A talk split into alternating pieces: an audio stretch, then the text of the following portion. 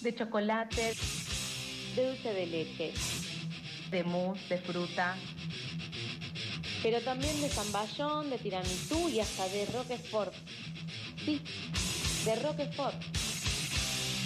Técnica alfajores. Una columna sobre la golosina que es nuestro DNI gastronómico.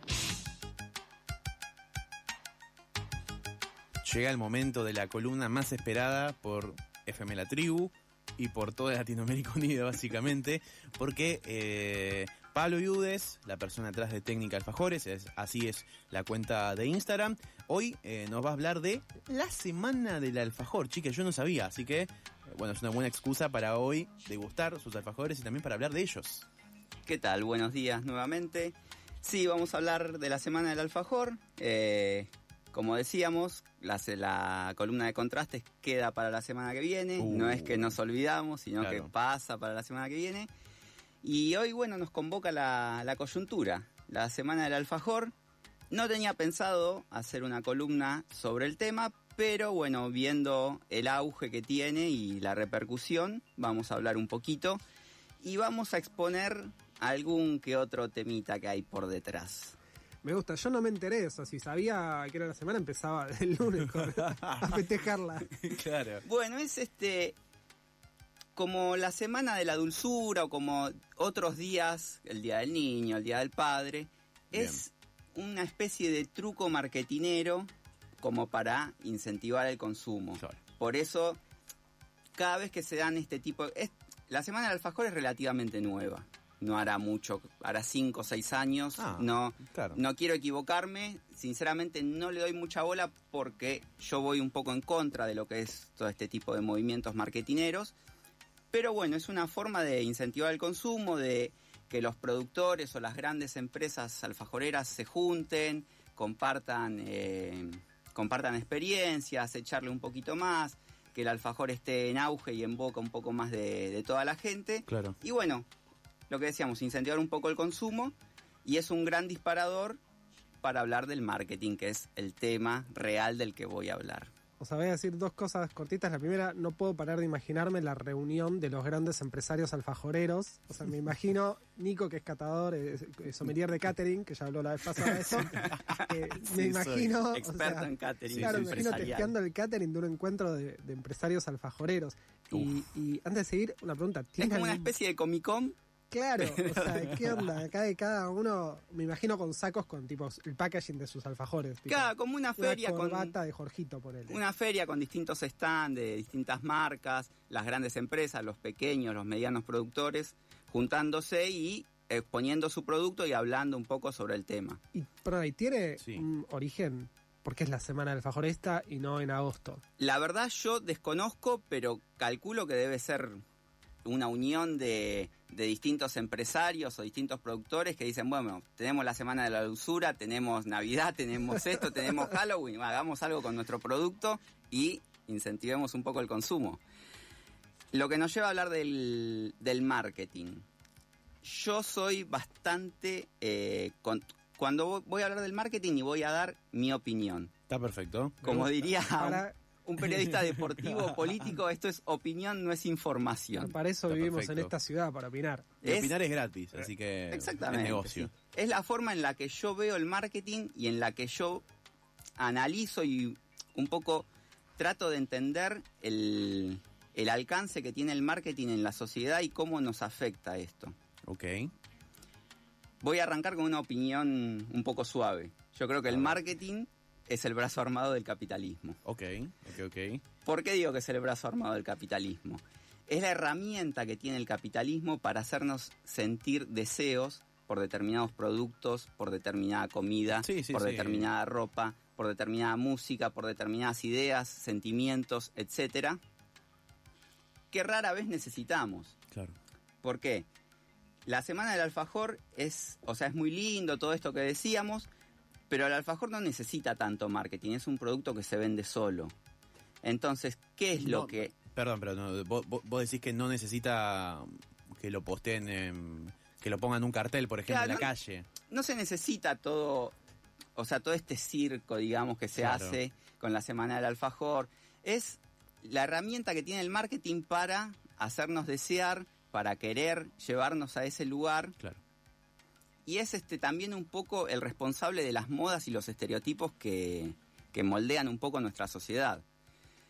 La gente, o sea, nosotros está, vivimos en una sociedad que está impregnada por el marketing, entonces es un Claro. poco difícil disociarnos, separarnos o parar un poco la pelota y pensar y decir, che, ¿por qué hay una semana de esto? ¿Por qué la semana de la dulzura? Claro. ¿Por qué en la semana de la dulzura compro chocolates a rabiar?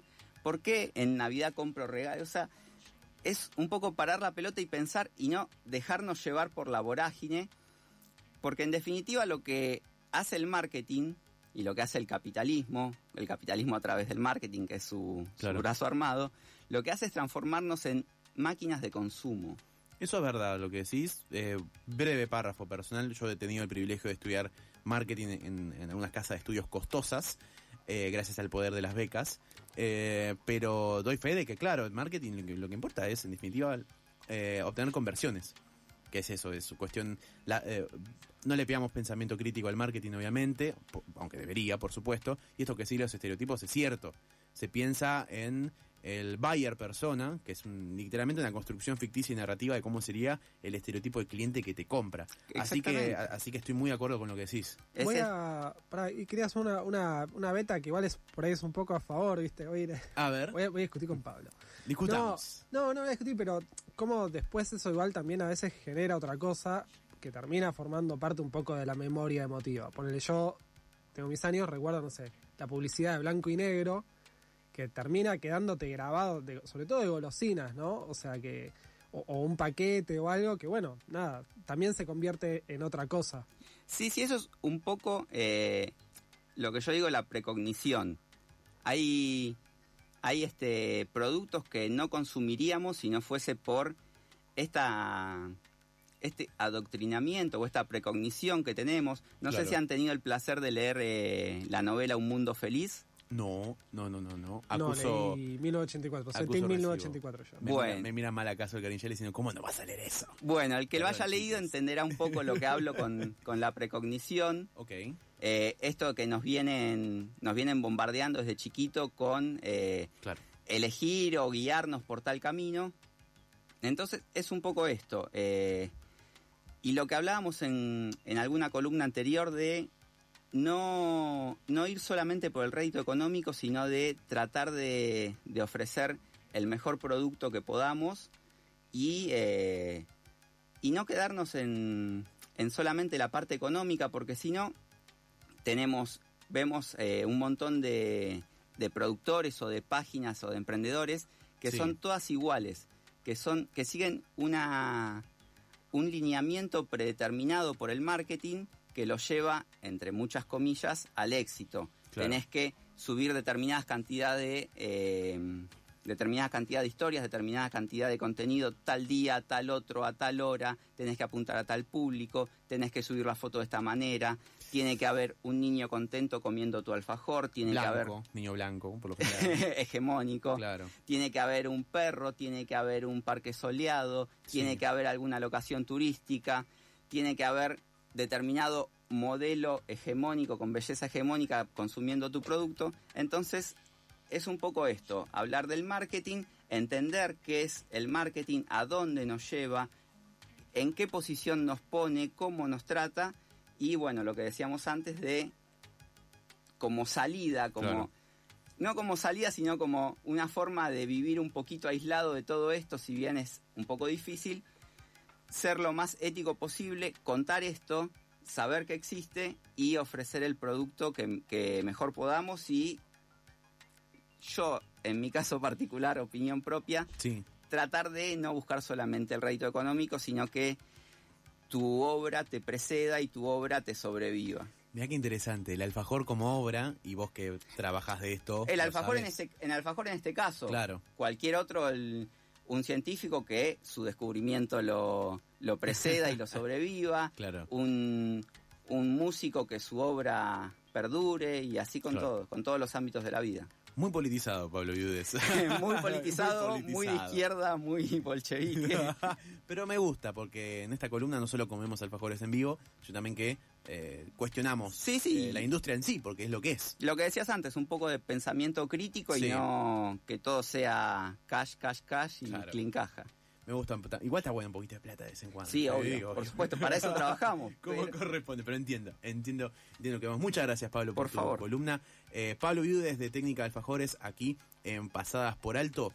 Quédate con nosotros, dale.